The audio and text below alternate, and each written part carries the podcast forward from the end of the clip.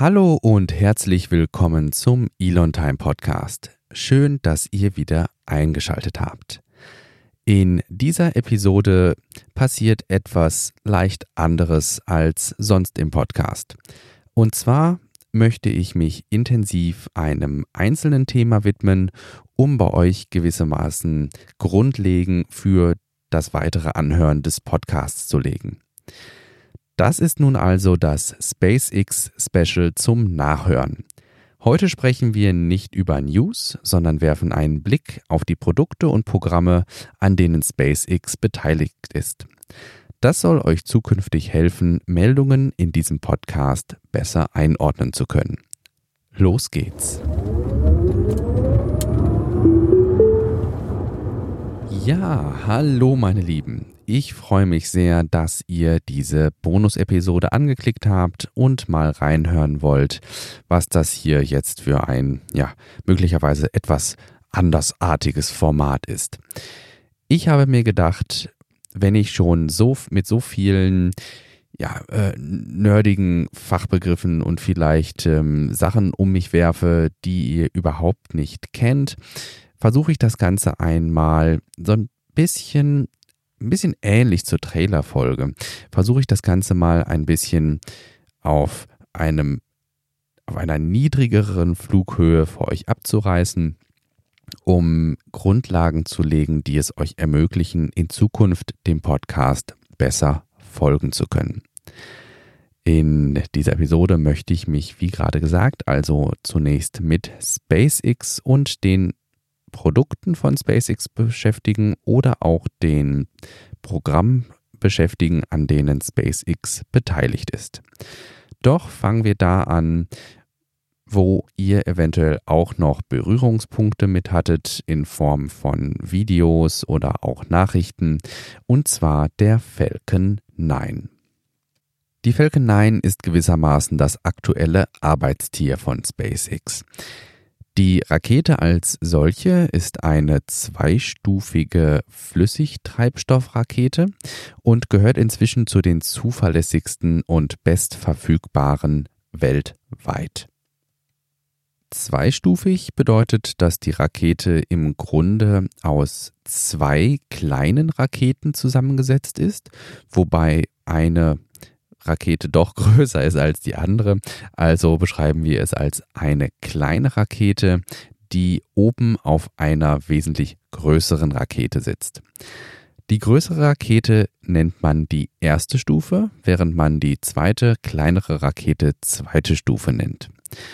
Dieses zweistufige System hat sich über ja, viele, viele Jahre etabliert, da man somit die erste Stufe mit sehr viel Treibstoff und sehr viel Schubkraft nutzen kann, um aus der dicken Erdatmosphäre in die äußeren Luftschichten bis in den Orbit zu gelangen, in den niedrigen Orbit.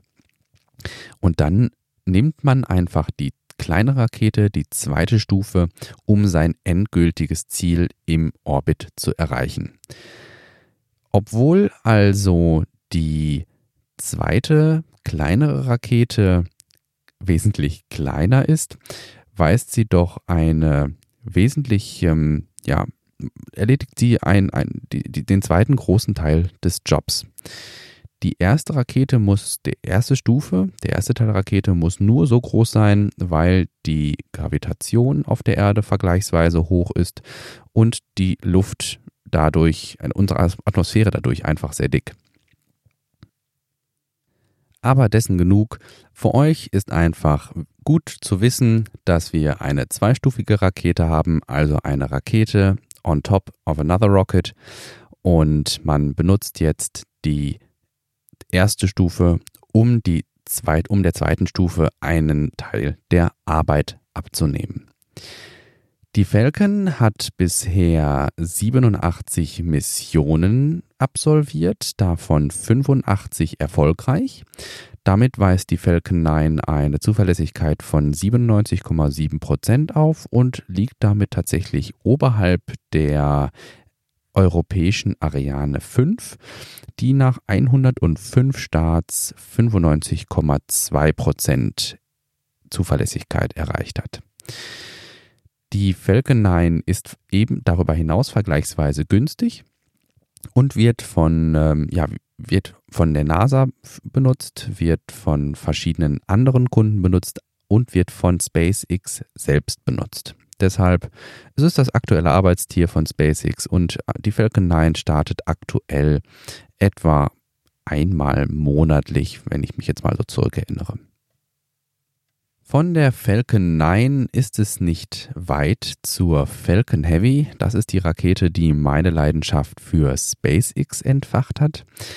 Die Falcon Heavy ist deutlich weniger frequentiert als die Falcon 9 und könnte gewissermaßen als der Lastenesel von SpaceX durchgehen. Die Falcon Heavy kombiniert dabei gewissermaßen drei erste Stufen einer Falcon 9 zu einer großen ersten Stufe. Das heißt, man kann sich das, ähm, wenn man sich bildlich vorstellen, wenn man sich bildlich vorstellen möchte, kann man sich es tatsächlich äh, vorstellen wie drei nebeneinander stehende Falcon 9 Raketen, wobei die mittlere die Nutzlast trägt. Oder ihr schaut einfach jetzt einmal kurz auf euer Smartphone oder eure Smartwatch. Ich habe ein Bild der Falcon Heavy in das Kapitelbild geschmissen. Mit diesen drei Boostern, so nennt man die ersten Stufen, ist die Falcon Heavy in der Lage, eine Nutzlast von etwa 64 Tonnen in eine niedrige Erdumlaufbahn zu bringen. 64 Tonnen ist ähm, etwas mehr als ein vollgetankter 7, Boeing 737 Urlaubsflieger samt Passagieren und Gepäck wiegen würde. Also insofern, eine Falcon Heavy hat schon eine ziemlich ansehnliche Power, äh, die für gewisse Missionen einfach benötigt wird. Da wäre zum Beispiel denkbar, dass man ein Raumfahrzeug in die Mondumlaufbahn bringen möchte und wenn man das auf direktem Wege tun möchte, dann könnte man beispielsweise auf eine Falcon Heavy zurückgreifen. Oder, wie auch schon geschehen, man möchte einen Tesla Roadster in eine Sonnenumlaufbahn bringen, was auch sehr große ja, Startkapazitäten erfordert. Dann kann man auch auf eine Falcon Heavy zurückgreifen. Neben der Falcon 9 und der Falcon Heavy ist derzeit das Dragon Spacecraft im operativen Betrieb. Die äh, Dragon-Kapsel fliegt inzwischen in der zweiten Iteration, nachdem die letzte Kapsel der Version 1 im letzten Monat erfolgreich ihre Rückkehr von der ISS absolvierte. Wenn die Entwicklung der zweiten Version mit erfolgreichem Verlauf der DM2-Mission abgeschlossen ist, gibt es offiziell eine Cargo- und eine Crew-Variante des Raumfahrzeugs. Die Cargo-Variante fliegt derzeit schon im produktiven Betrieb. Das heißt, das ist eine Variante, die nur Güter und Nutzlast zur ISS und von der ISS zurückbringen kann. Und gleichzeitig entwickelt wurde aber eine Crew-Variante, also eine Variante der Dragon-Kapsel, die auch Menschen zur ISS und von der ISS zurück zur Erde bringen kann. Diese Variante befindet sich derzeit in Zertifizierung. Die Zertifizierung soll mit DM2 am 27.05.2020 abgeschlossen werden. Das ist nämlich der offizielle oder der aktuelle Starttermin. Starttermine können sich immer mal wieder verschieben, aber das ist aktuell der Starttermin für die Demo Mission 2 DM2 in der die Crew Dragon beweisen soll, dass sie final für den produktiven Einsatz für die ISS und die NASA und die Astronauten zur Verfügung stehen kann. Danach, wenn die Crew Dragon in den operativen Betrieb eingegangen ist, soll in diesem Jahr noch äh, ein weiterer Start erfolgen, der vier weitere Astronauten zur ISS bringt. DM2 bringt zwei Astronauten zur ISS, die ja gewissermaßen als Test, nicht nur gewissermaßen, die als Testpiloten fungieren. Das hat eine ja, Testpiloten und Testflüge haben nun mal eine lange Geschichte in der Raumfahrt und hier ist es nicht anders. Diese beiden Astronauten setzen sich einem doch sehr nennenswerten Risiko aus, indem sie in einem noch nicht vollständig zertifizierten Raumfahrzeug den Weg in den Weltraum antreten. Wir drücken alle die Daumen für den 27.05. Ich würde mir wünschen, dass vielleicht der ein oder andere den NASA TV Livecast einschaltet. Ich denke, es wird sich lohnen. Wirklich, ehrlich. Schaut rein. Nachdem wir nun mit der Falcon 9, Falcon Heavy und der Cargo Dragon über drei im Betrieb befindliche Raumfahrzeuge gesprochen haben und mit ähm, der Crew Dragon über ein im ja, in den letzten Zügen des Zertifizierungsprozesses befindlichen Raumfahrzeugen äh, gesprochen haben, kommen wir zu einem Raumfahrzeug, das derzeit knallhart geprototypt und entwickelt wird. Es geht ums Starship. Die Geschichte des Starship geht tatsächlich bis in die Anfänge von SpaceX zurück. 2012 hieß die Vision, einmal Menschen zum Mars zu transportieren, Mars Colonial Transporter, MCT. Seither hat sich äh, diese Vision manifestiert. Ähm, und Mitte 2016 wurde sie als Interplanetary Transport System, interplanetares Transportsystem ITS bezeichnet. Äh, bis dann 2016, also es war dann Mitte und Ende 2016, Ende 2016 wurde das Ganze bezeichnet als Big Falcon Rocket, also quasi Falcon 9, Falcon Heavy und Big Falcon Rocket und äh, als Big Falcon Starship, äh, Spaceship, Entschuldigung, Big Falcon Spaceship. Das war Ende 2016.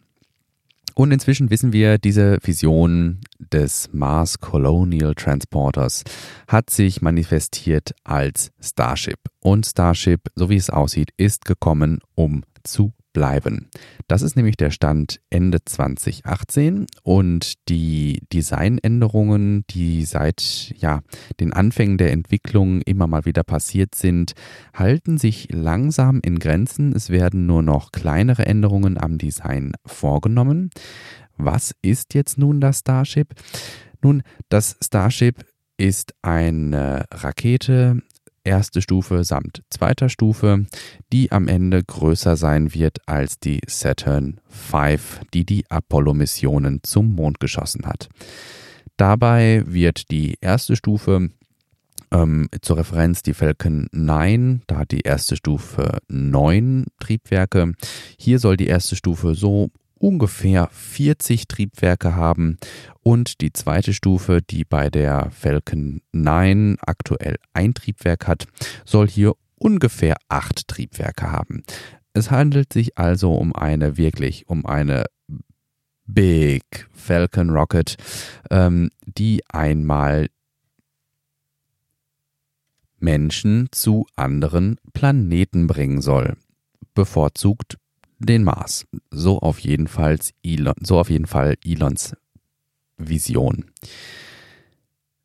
Wenn man davon absieht, dass Starship einmal zum Mars fliegen könnte, ist vielleicht viel naheliegender, dass Starship einmal zum Mond fliegen könnte oder Starship eingesetzt werden könnte, um wirklich schwere, schwere und große Nutzlasten in den Erdorbit zu bringen.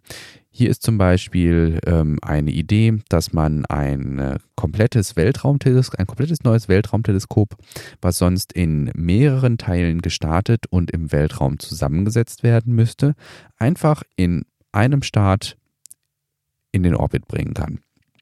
Ähm, das wäre natürlich äh, wirklich abgefahren, äh, sowas bald schon zu sehen.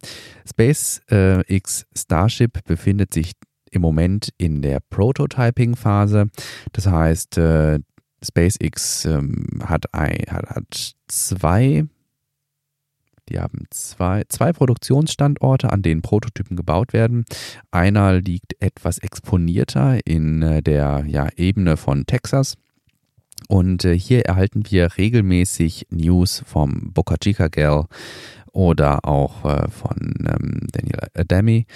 Ähm, es ist im Wesentlichen eine, ja, in der Öffentlichkeit ähm, designtes und in der Öffentlichkeit zusammengeschusterter Prototyp, ähm, beziehungsweise mehrere davon.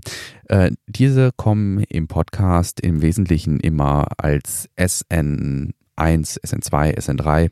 Aktuell ist SN4 aktuell. Das ähm, dann der Bonus gekommen ist, um zu bleiben. Auch äh, glaube ich, dass äh, wenn man einige Zeit später hier nochmal in den Bonus hören wird, ähm, man wahrscheinlich darüber lachen wird, dass wir gerade über SN4 sprechen. Da wird man schon wesentlich weiter sein. Nichtsdestotrotz, Starship also als nochmal vergrößerte Variante der Falcon Heavy, die in der Lage sein soll, bis zu 100 menschliche Passagiere äh, in den Orbit zu bringen. Also wirklich eine eine Wahnsinns, ähm, ein wahnsinns ambitionierter Plan, ähm, dem wir ja live, wir können live dabei zuschauen, ähm, wie dieser Plan Gestalt annimmt. Darüber berichten wir schließlich wöchentlich in unserem Podcast. Diese fünf Raumfahrzeuge sind aktuell das Line-up, so möchte ich es jetzt mal nennen, bei SpaceX. Wir haben also die Falcon 9 als zweistufige Rakete für ja, für alles Mögliche. Dann haben wir die Falcon Heavy als Lastenesel. Wir haben dies, das Starship als äh, ja, wirklich tollkühne Vision eines zukünftigen, ähm, einer zukünftigen Rakete, eines zukünftigen interplanetaren Transportsystems. Wir haben die Cargo Dragon, die im Moment schon operativ im Betrieb ist, und wir haben die Crew Dragon, wo wir Stand heute die Zertifizierung erwarten mit dem Start von DM2. Nachdem ihr nun vielleicht also einen Eindruck von den Raumfahrzeugen habt, die Tesla bereitstellt, möchte ich euch einen Eindruck über die Missionen und Programme und Projekte geben, die Tesla, SpaceX, Entschuldigung, ich verwechsel das gerne, die SpaceX gerade noch am Laufen hat. Das wohl wichtigste Programm in äh, dieser Reihe ist meiner Meinung nach das Cargo Resupply, Resupply Programm der NASA. Das ist gebunden an eine Versorgung der ISS mit Gütern. Ich denke, dass dieser laufende Vertrag mit der NASA aus SpaceX letztlich das gemacht hat, was SpaceX heute ist, zumindest bezogen auf die finanziellen Mittel. Denn die Cargo Resupply, den, den Zuschlag für Versorgungsmissionen äh, zur ISS hat SpaceX schon sehr früh von der NASA erhalten und konnte damit einen Großteil der Entwicklungs- und äh, Betriebskosten decken. Und letztlich hat die NASA es mit den Mitteln, die sie in SpaceX gesteckt hat, möglich gemacht, dass SpaceX heute da steht, wo es steht. Und äh, insofern, wenn man beispielsweise darüber spricht, dass äh, die NASA mit dem, äh, mit dem Space Launch System SLS äh, als ja, direkter Konkurrent äh, zu äh, SpaceX auftaucht und hier ein, ja, dass die beiden sich nicht grün wären oder ähnliches. Nein, also hier muss man wirklich sagen, die SpaceX, die NASA und SpaceX haben eine sehr enge und ähm, sehr vertrauensvolle Kooperation. Ähm, und da ist auch schon eine ganze Menge Geld geflossen und ich denke, die NASA hat es bis heute nicht bereut, dass SpaceX den Zuschlag für die Cargo Resupply Missions erhalten hat. Neben den Soyuz-Kapseln, die die Space ähm, Station, die ISS mit Astronauten versorgt und einer geringen Menge von Gütern, ist tatsächlich SpaceX die der einzige Kooperationspartner, die einzige Möglichkeit, Güter und Forschungsprojekte zur ISS zu bringen.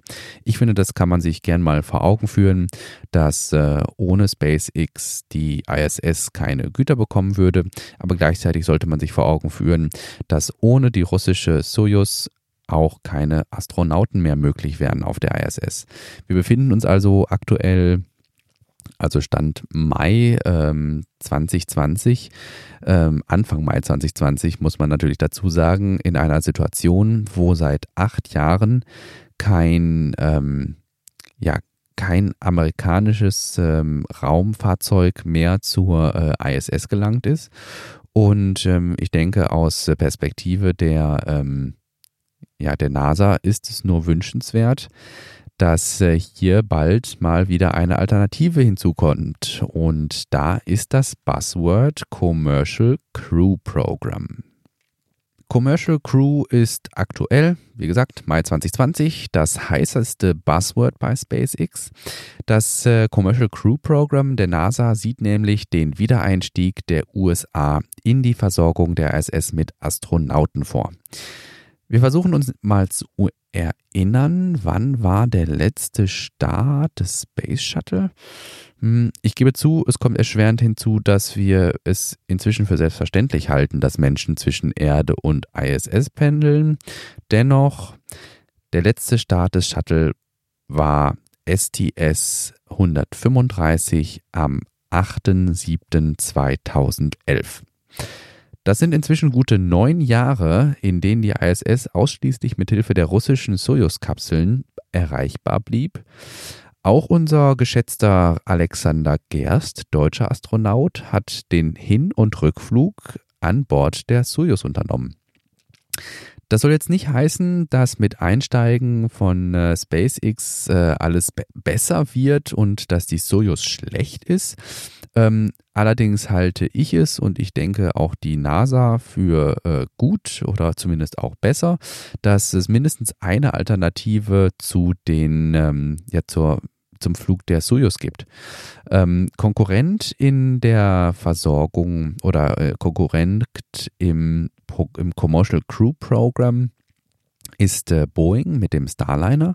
Also auch Boeing hat den Zuschlag im Commercial Crew Program er erhalten und äh, SpaceX und Boeing Boeing, Boeing ähm, entwickeln hier zeitgleich oder haben hier zeitgleich äh, zwei Systeme entwickelt, die es ermöglichen, Menschen wieder zur ISS zu bringen.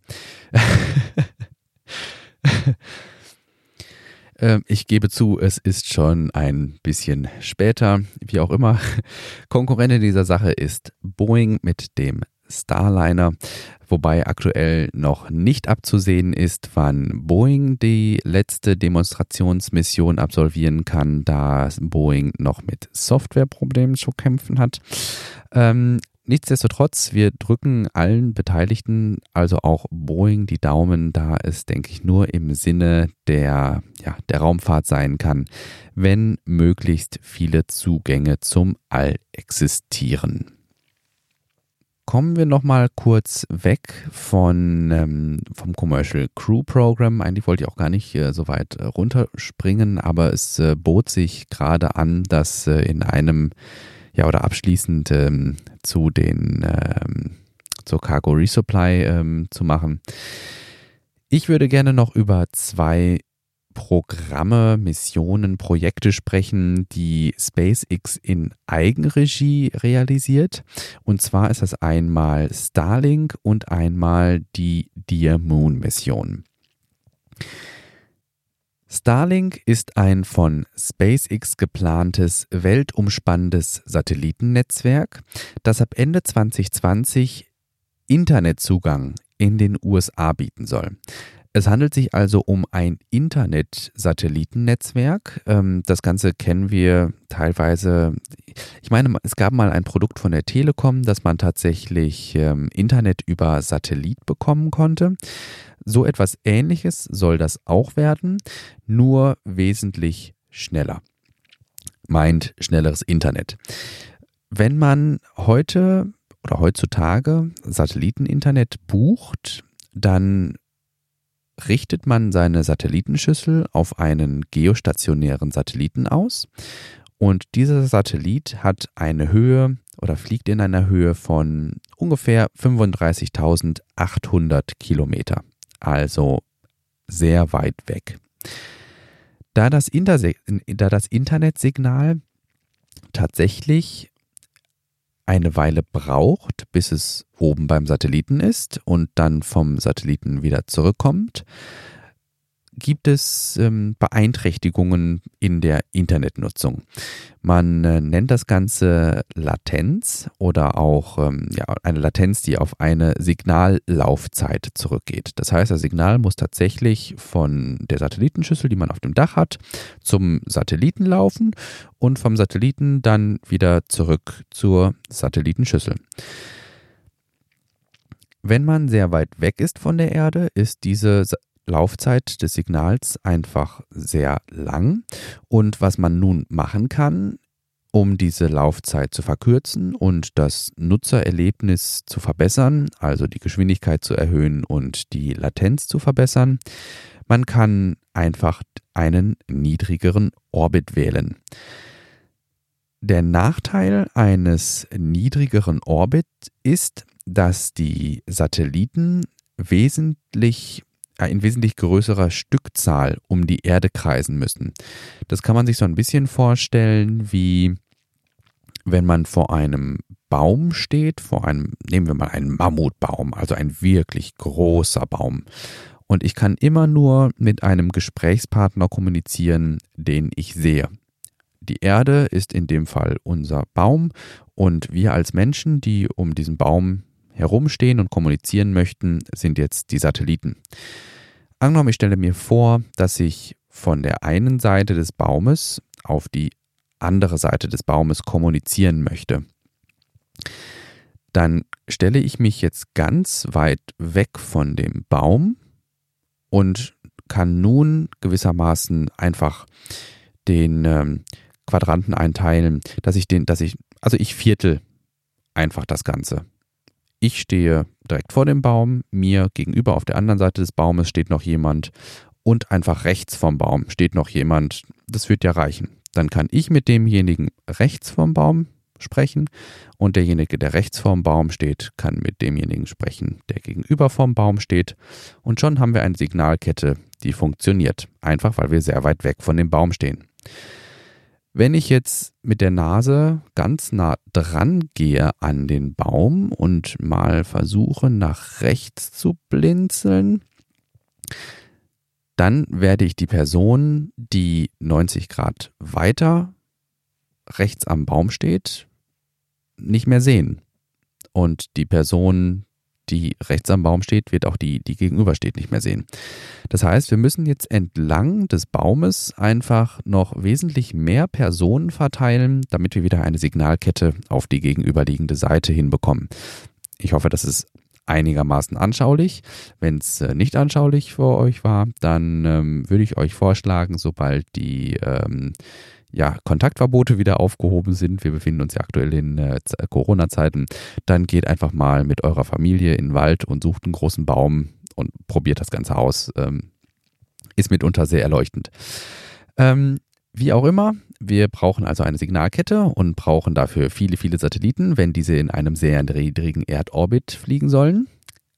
Nochmal zur Erinnerung, ein normaler geostationärer Satellit fliegt auf 35.800 Kilometern. Die Starlink-Satelliten fliegen auf 550 Kilometern. Das sind also, ähm, hm, was habe ich hier aufgeschrieben? Das ist also 65 mal niedriger als vergleichbare Internetsatelliten. Die angepeilte Zahl von Starlink-Satelliten liegt damit aber auch bei 12.000 Satelliten. Davon sind bisher 420 gestartet. Deshalb zieht das Ganze zumindest aus meiner Perspektive eine Menge Aufmerksamkeit auf sich, weil äh, bisher noch keiner ein Satelliten-Internetnetzwerk mit 12.000 Satelliten im Betrieb hat. Ähm, der direkte Konkurrent von äh, SpaceX in dieser Sache hieß äh, OneWeb und ist jetzt aufgrund der Corona-Krise oder mitunter bedingt durch die Corona-Krise bankrott gegangen. Ähm, und OneWeb hatte bisher zweieinhalbtausend Satelliten gestartet. Was mit denen passiert, ist überhaupt noch gar nicht so richtig klar. Ähm, aber dadurch, dass die Satelliten so niedrig fliegen, in ähm, diesen niedrigen äh, Erdorbits, haben die auch äh, wesentlich stärkere Reibungskräfte, nenne ich es jetzt mal, mit der Erdatmosphäre, weshalb die auch nach einer wirklich geringen Zeitspanne, ich meine, es waren ein oder zwei Jahre, äh, von selbst wieder in die Erdatmosphäre eintreten, weil sie so langsam geworden sind durch die Reibungskräfte. Insofern werden die OneWeb-Satelliten, wenn sie nicht weiter benutzt werden, tatsächlich äh, den Wiedereintritt äh, in die Atmosphäre äh, beginnen. SpaceX hingegen sind fleißig dabei, Satelliten zu starten. Ähm, das Besondere ist dabei, dass durch diesen sehr niedrigen Erdorbit die Satelliten nach dem Start noch sehr gut sichtbar sind. Das liegt einfach darin, dass in der Dämmerung ähm, die Solarpaneele das Sonnenlicht auf die Erde zurückreflektieren und ähm, somit äh, die Satelliten mit dem bloßen Auge als ja, als Perlenschnur wird es oft beschrieben, am Dämmerungshimmel sichtbar sind. Hier haben schon äh, viele Astronomen Bedenken angekündigt, dass es doch zur Lichtverschmutzung beitragen würde und astronomische Beobachtungen deutlich erschweren würde, wenn der Nachthimmel von 12.000 ähm, reflektierenden Starlink-Satelliten bedeckt ist. Allerdings wurde, wurden hier von Seiten äh, SpaceX schon Maßnahmen ergriffen. Äh, beispielsweise sollen künftige Generationen eine Art äh, Sonnenschild, eine, eine Markise gewissermaßen am Solarpanel ähm, erhalten, damit dieser Effekt gemildert wird. Und sowieso weist Elon immer wieder darauf hin, dass die Sichtbarkeit nach den Starts besonders gut ist, da die Solarpaneele so ausgerichtet werden, dass die Satelliten besser beschleunigen können und äh, sobald die Beschleunigung abgeschlossen ist, werden die, werden die Solarpaneele auch so gedreht, dass die Beeinträchtigung auf dem Boden möglichst gering ist. Das ist also eines der Projekte, die SpaceX selber betreibt. Ähm, der Vorteil ist natürlich, dass SpaceX sowohl die Rakete zum Start bereitstellt als auch die Satelliten.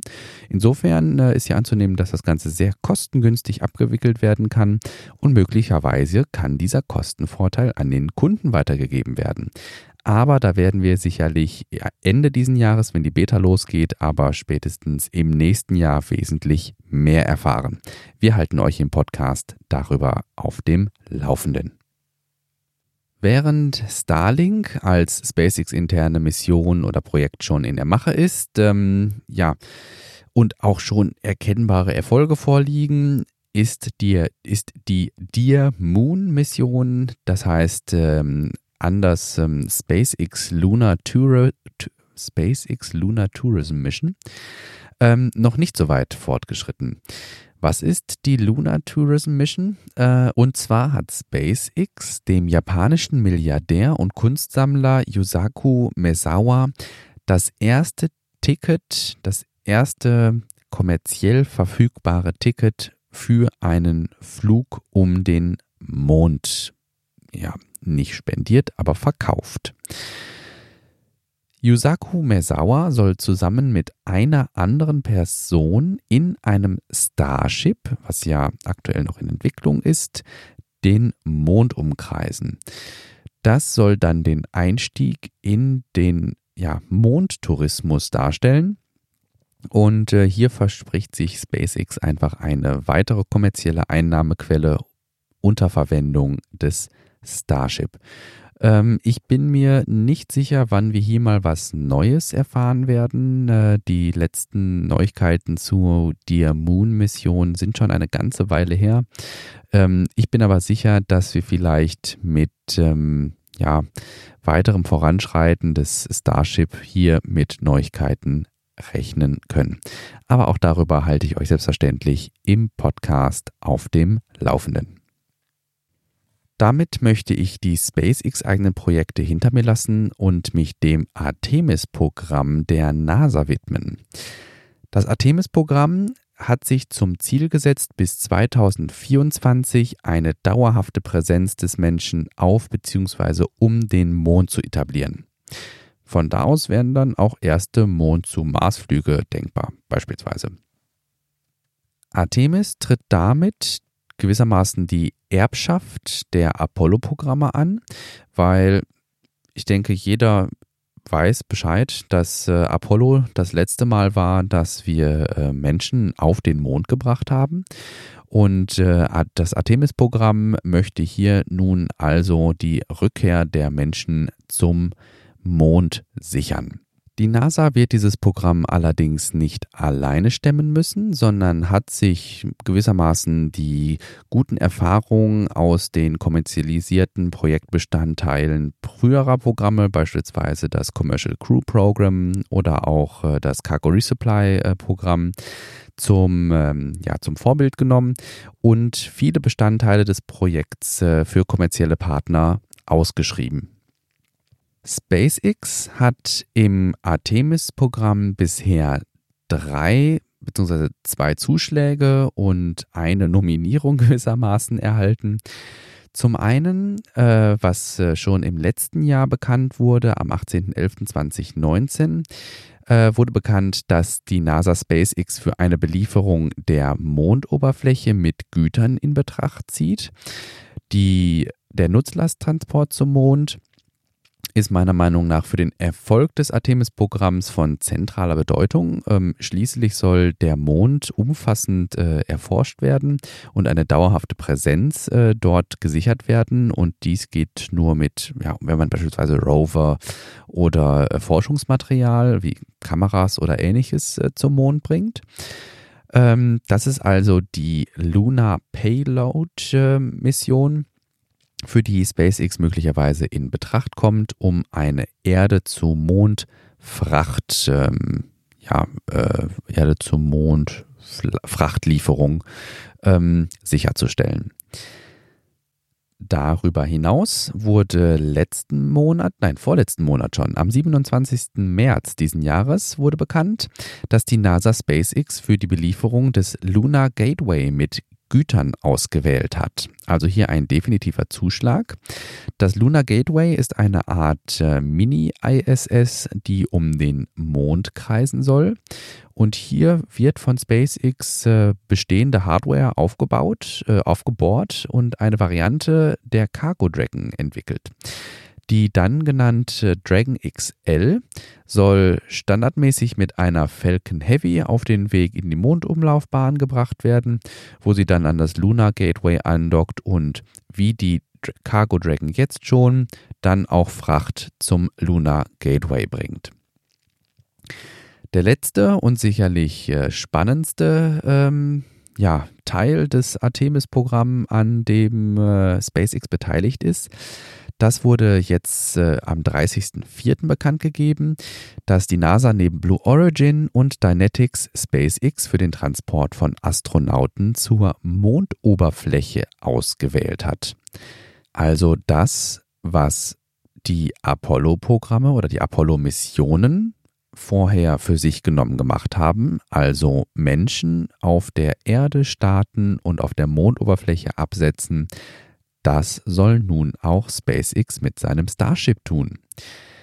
Wenn man berücksichtigt, dass auch Boeing sich um diesen Auftrag beworben hat, muss man äh, diese, ja, diesen Zuschlag für SpaceX und Blue Origin aus meinen Augen als einen enormen Vertrauensvorschuss bzw. in einen enormen Vertrauensbeweis seitens der NASA werten.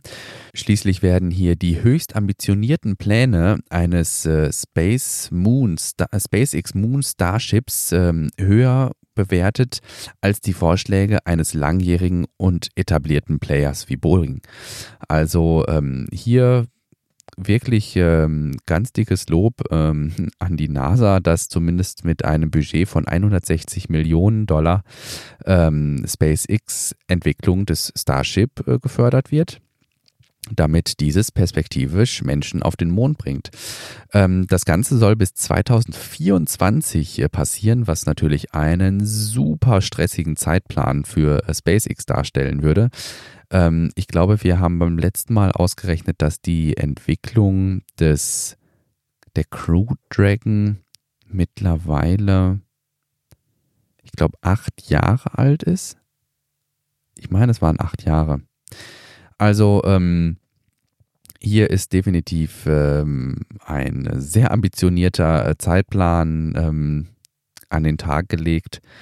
Und äh, wir werden sehen, ob äh, sich der von SpaceX eingereichte Zeitplan, allen SpaceX musste schließlich in seinem ähm, Proposal, also in seiner Bewerbung äh, für diese Ausschreibung ähm, darlegen, dass dieser Zeitplan in gewisser Weise realistisch ist. Und wir werden sehen, ob er wirklich realistisch ist oder ob es sich mal wieder um Elon Time handelt. Mit dieser Projektkomponente oder dieser Missionskomponente des Human Landing Systems möchte ich dieses Special nun auch gerne dem Ende entgegenführen. Ich habe ungefähr 40 Minuten schon wieder auf der Uhr stehen und äh, denke, dass es nur sinnvoll ist, hier eure ja, Ohren nicht zu überstrapazieren.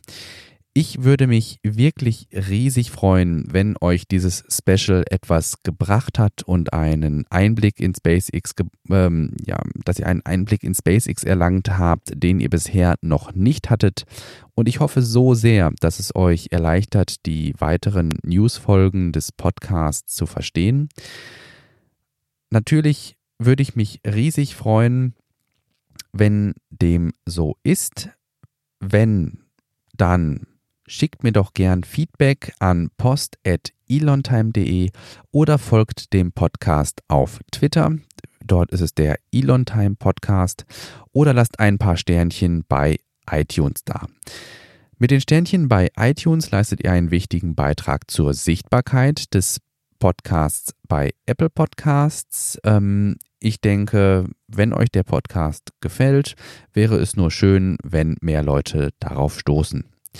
Sollte euch etwas nicht gefallen haben, freue ich mich selbstverständlich auch über konstruktive Kritik. Sollte ich Fehler in dieser Episode gemacht haben, selbstverständlich auch über Korrekturen, die ich dann versuche in einer entsprechenden separaten Episode nochmal unterzubringen. Insoweit wünsche ich euch einen guten Start in die Woche ähm, und wir sehen uns beim nächsten Mal, möglicherweise in einer weiteren Bonusepisode. Tschüss!